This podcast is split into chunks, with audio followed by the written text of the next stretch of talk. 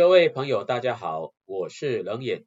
现在的时间是一月二十八号初七的晚上六点二十五分。今天是礼拜六，明天是礼拜天，再来一天呢，一月三十号礼拜一，台北股市就要开红盘了。去年二零二二年台北股市表现不好，全球股市表现也不好。很多投资朋友去年都吃了闷亏，像人眼去年的投资部位也没有赚多少钱，因为我有长投的部位，长投的部位呢，在去年的一月最高点到收盘的价格差价不小，所以在去年我并没有期待我去年要赚多少钱。股票市场毕竟不会只涨不跌，有涨有跌才正常。全球股市从二零二零年第一季的低点涨到去年二零二二年的高点，涨了接近两年。涨了两年之后，总会拉回。如果你是长期的投资部位，去年台北股市从一万八千点最低跌到一万两千六百点，去年国力的收盘指数最后没有收在一万五千点之上，你的长头部位多数是赔钱的。如果你投资的是科技股，去年的跌幅只是多少的问，所以冷眼去年长期投资的部位股价也有跌一些回来。不过，既然是长期投资，也不用担心一年的回档。体质好的股票，如果基本面没有太大的问题，股价的下跌是因为整体环境不好，所以造成它的下跌，跟个别公司的经营没有太大的关系。这种股票等到景气回温的时候，股价一定会涨回去。好的股票不要进进出出，对投资人最有利。可是多数的投资人并不是要做长期投资。他很在意股票短期的回档，这种操作最后会不会赚到大钱，见仁见智。不管如何，经过了去年很沉闷的一年，今年二零二三年国际股市一月的表现令人眼睛为之一亮。台北股市礼拜一就要开红盘了，开红盘之后，哪个类股最值得注意？今天冷眼就从几个角度来分享我的看法。首先，先来看台股休假期间。商品价格的表现，台北股市封关是一月十七号，昨天礼拜五是一月二十七号，在这十天，国际的商品表现最好的是比特币，比特币的价格在一月十七号的时候是两万一千一百六十一美元，一月二十七号的价格已经来到了两万三千一百三十九美元，十个交易日涨幅是九点三五个百分点。在商品价格里面表现最好，商品价格表现第二好的是镍期货，镍期货一月十七号是两万六千五百九十六美元，一月二十七号已经来到了两万八千九百八十五美元，涨幅是八点九八个百分点，比比特币上涨九点三五个百分点还少一点，上涨了八点九八个百分点。纽约期原油过去十天跌了二点三个百分点。黄金小涨零点九八个百分点，铜价上涨了一点八三个百分点，波动不算大。美元指数在过去十天跌了零点四四个百分点，日元小涨一点三三个百分点。一月二十七号，日元的汇率是一百二十九点八四。从第一张的资料中看到的是，比特币的价格在过去十天涨幅很大，这是在商品价格里面。第一个要注意的部分，第二张图形，我相信很多的媒体都会做这张图，就是统计台北股市休假这一段时间国际股市的表现。在台北股市休市的期间，亚洲股市的韩国、日本、港股都有开盘，南韩综合指数涨幅是四点四个百分点，日本股市涨幅是四点七六个百分点，恒生指数涨幅是五点一五个百分点。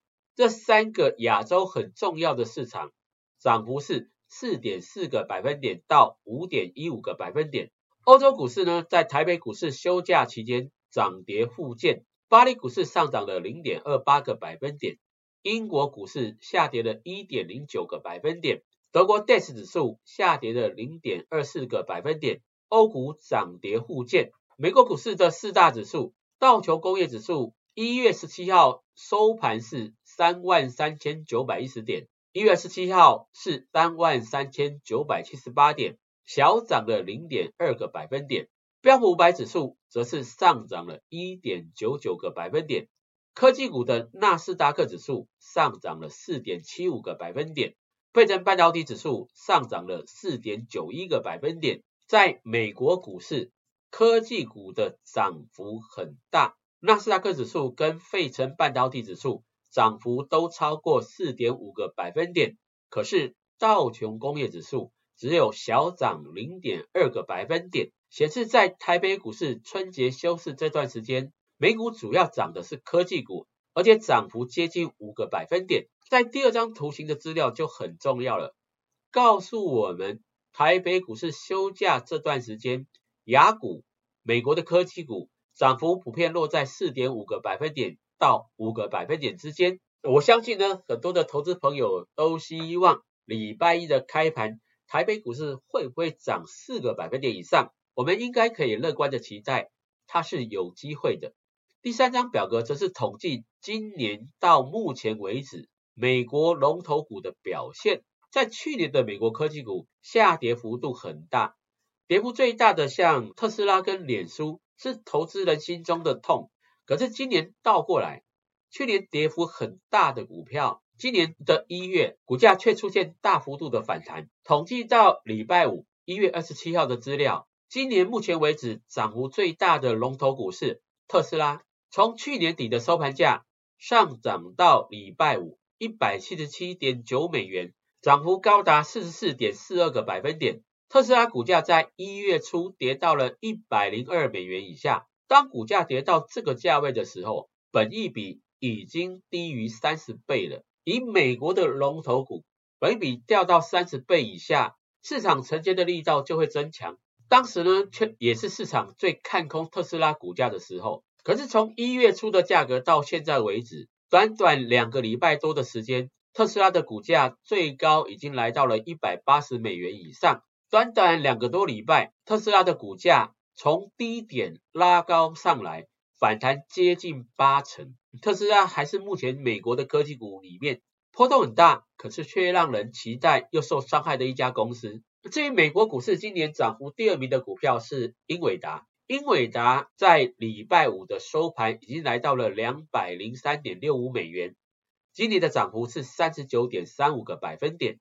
英伟达从去年的低点拉升到现在，涨幅也接近一倍了。另外，涨幅第三名的是美光，美光今年的涨幅来到了二十七点七九个百分点。今年迄今涨幅第四名的股票是脸书，涨幅有二十六点零九个百分点。脸书跟特斯拉去年的跌幅都很大，今年一个涨幅是第一名，一个涨幅是第四名。美国龙头股涨幅第五名的是台积电 ADR，台积电 ADR 去年第二季股神巴菲特大买之后，台积电股价就跌不太下去了。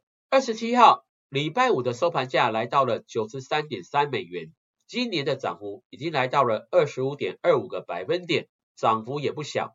另外像 Netflix、艾斯摩尔。阿玛总、超维、谷歌、Apple 等等涨幅都超过一成，不过苹果电脑的涨幅只有十二点三一个百分点，在这么多的龙头股里面，一月份的涨幅是落后的。至于 p o k e r 下的股价，今年到目前的涨幅只有零点二八个百分点，几乎跟没涨一样。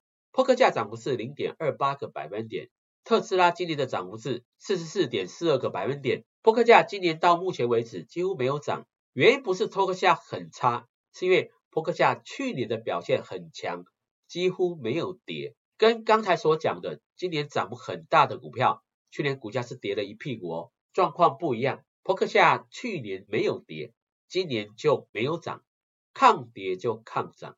所以从这张资料里面可以看到，在一月份到目前为止，掌握最好的股票是特斯拉。英伟达这两家公司，所以刚才的三张图表呢，投资朋友隐约的感觉到，今年一月份的股票市场比去年第四季好做很多。尤其你有投资美股的朋友，过去十天的交易，台北股市没有开盘，可是美国股市表现却是热闹滚滚。如果你对美国股市的投资还没有注意的话，你可以花一点心思研究怎么投资美股。那今天呢是大年初七，明天是大年初八，接下来就要上班了。中国人的新年有一个习俗，过年的时候会发红包，尤其是小朋友都会拿到很多红包，红包该怎么用是一个好问题哦。有些父母会把小朋友的红包拿去缴学费，像人也跟我的小朋友说，你的红包就是去缴学费的。可是实际上我是拿去买股票了，我是帮我的小朋友是买股票了。大部分的家长都会把小朋友的红包拿去缴学费，有些年纪比较大的朋友也有红包，他们会把红包去买他想买的一些物品，像买包包啊、手机啊、电脑啊等等，会把钱拿来这样用。但是人也觉得小朋友的红包钱还蛮多的，尤其是一个大家庭。如果你有小朋友，过年的时候呢，一定要把小朋友带出去，去你的兄弟姐妹、爸爸妈妈以及亲戚家绕绕走走。每看到一个长辈，你的小朋友呢，只要跟他们说恭喜发财，红包拿来，没有意外都会收到一个红包。所以小朋友在过年的时候呢，都会收集一大堆的红包，这么多的红包加起来。最少也有一两万，红包该怎么用？人也觉得还蛮重要的。我在碰到我的学生、我的邻居，还有我的朋友，只要过年有谈到红包该怎么用，我都会跟他讲，你就帮你的小朋友买股票。你的小朋友还小，监护人同意就可以在券商开一个证券户头买卖股票。所以你可以在过年后，如果你的小朋友还没有证券户头，可以带他去开户。开完证券户，他的红包钱，我的想法就是专款专用，帮他去买股票。像我的小朋友出生三个月就有开证券户了，所以我的小朋友是从出生三个月开始买股票，他买的股票基本上是不会卖的，就是纯股。我的想法很简单，如果他从出生三个月开始每年买股票，一直到他长大二十岁都没有卖。如果股票挑的不错，又挑到成长股，又会配息的股票，二十年之后可能是一笔不小的资金。所以用红包钱买股票，家长不用另外准备钱帮小孩子买股票，我认为是一种无痛帮小朋友投资理财不错的方式。投资朋友们可以试看看。所以红包该怎么用？最好的我认为就是买股票了。但是有些人买股票之后呢，就很想卖。我认为小朋友买股票资金不大。你可以用存股的方式做十年或是二十年的规划，你选到好股票都不用卖没关系，即便股票市场涨涨跌跌，不卖才是最大的赢家。所以在投资理财上，不管是红包钱或是你自己的钱，都可以规划来做存股。像人眼就很喜欢半导体股嘛，不管市场涨涨跌跌，我就是喜欢台湾的半导体股。另外有些人喜欢买台泥、亚泥啊、金融股啊。台塑集团啊，我觉得也不错。只要你买到好的价位，长期投资都不会吃亏。至于如果要破断操作，这可能就不是用红包钱来买的。过完年之后，今年要开红盘，会不会像二零二零年一样，市场又重新回到多头的状态，景气又开始复苏？我觉得很有机会。尤其是过年这一段时间，美国的科技股表现不错，全球半导体库存的调整。根据台积电法说会的说法，会在第二季结束，二零二三年下半年的景气会逐渐的回升。至于股票的低档，我认为应该已经过去了。去年台湾加权指数的低点一万两千六百点，要再回到那个价格，虽然有机会，但是我认为机会已经不是那么大了。随着时间的前进，半导体库存的调整慢慢接近尾声，除非有更大的利空。股票市场要破去年的低点不太容易，因此在过完农历年之后，有没有股票会继续涨出大波段？投资朋友一定要好好的做功课。像上一波的多头，二零二零年生技股大涨，二零二一年航运股大涨。如果你能够在低涨区就不好局，即便是小小的投资金额，像人影的小账户里面，只投资了一点点钱，就创造出不错的利润。这是在多头市场来临的时候，你在低档有做功课，从基本面选到好股票，死爆活爆，爆到市场过热的时候再获利了结，可以创造出相当惊人的投资报酬率。另外，美国道琼工业指数已经站回年线了，虽然还没有翻扬，不过也有机会在今年第一季翻扬。如果美国道琼工业指数年线翻扬，长线的多头就会重新展开。这个时候，美股的投资投资朋友也可以花点精神来研究。过年台北股市没有开盘，人眼就一直在买美国电动车的股票。今年一月到现在为止，三个多礼拜，冷眼美股的投资报酬率已经来到了两成五，也就是你投资一百万的资金，三个礼拜已经赚了二十五万，美股的报酬率还不错。至于开红盘之后，一月三十号的台北股市台指期货有可能是以超高盘来开出。二零二三年在期货的交易上，跟去年的方向应该完全不同。去年的期货交易是以做空为主，今年的行情好像做多比较有利。二零二三年喜欢操作期货的朋友，今年只要方向看对，顺势而为，期货市场今年操作难度会比去年还低。总结来讲，去年的空头已经结束了，春节的长假呢也告尾声，礼拜一新的一年就要开红盘了。给投资朋友一些正面的想法。如果你去年操作绩效不理想，人也认为每一次交易，你只要改正上次的错误，股票就会越做越好。这是人眼经常鼓励学生的一句话，分享给各位。祝各位投资朋友，二零二三年在股票市场大展宏图。最后，如果你喜欢人眼的影片，欢迎按赞、订阅与分享。我们下一次影片见。